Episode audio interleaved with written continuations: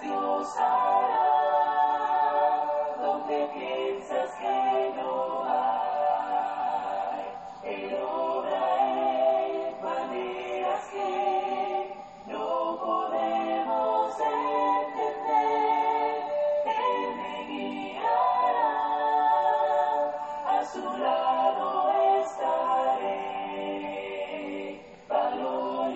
Gracias damos a Dios en esta hora por permitirnos poder tener la bendición de compartir su palabra.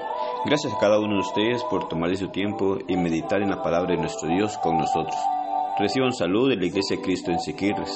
Para nosotros es una gran bendición el poder compartir la palabra de nuestro Dios con cada uno de ustedes. De esta manera poder conocer la voluntad de nuestro Dios y hacer conforme a lo que Él establece a través de su palabra y de esta manera prepararnos para encontrarnos con Él en el gran día del juicio final. Segunda de Corintios capítulo 12 versículos 7 al 9 nos dice, y para que la grandeza de las revelaciones no me exaltase desmedidamente, me fue dado un aguijón en mi carne, un mensajero de Satanás que me abofeté, para que no me enaltezca sobremanera.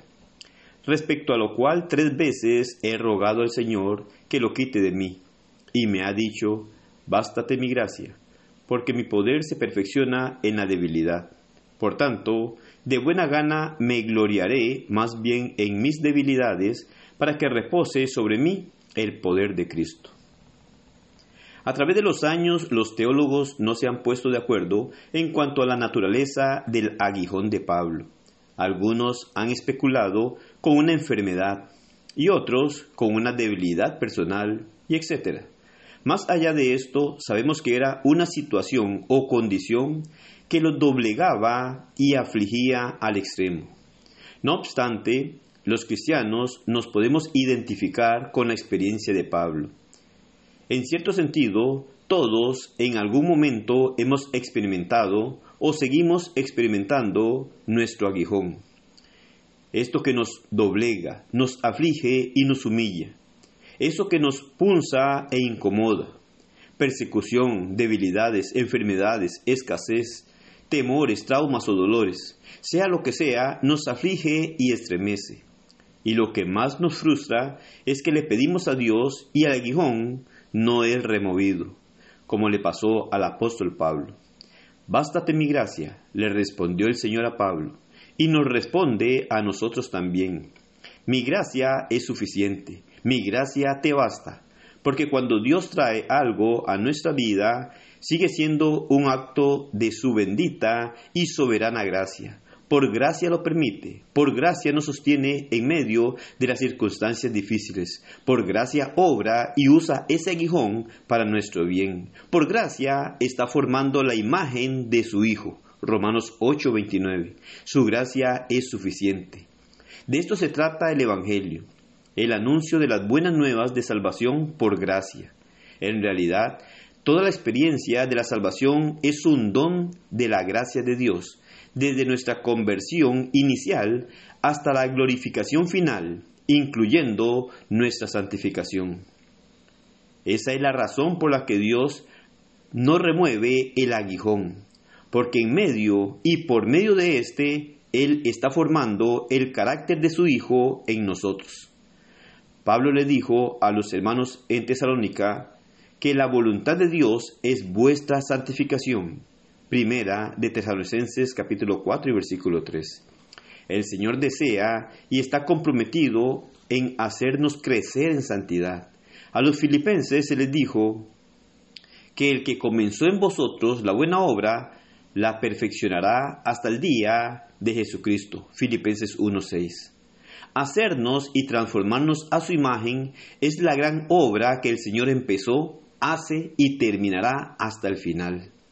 Cuando Dios nos remueve el aguijón es porque Él está obrando. Cuando la adversidad, la aflicción y el dolor perduran, debemos confiar que Él no es ajeno a nuestras circunstancias. Dios es soberano y rey sobre nuestras dificultades. Establece sus límites y los usa para nuestro provecho.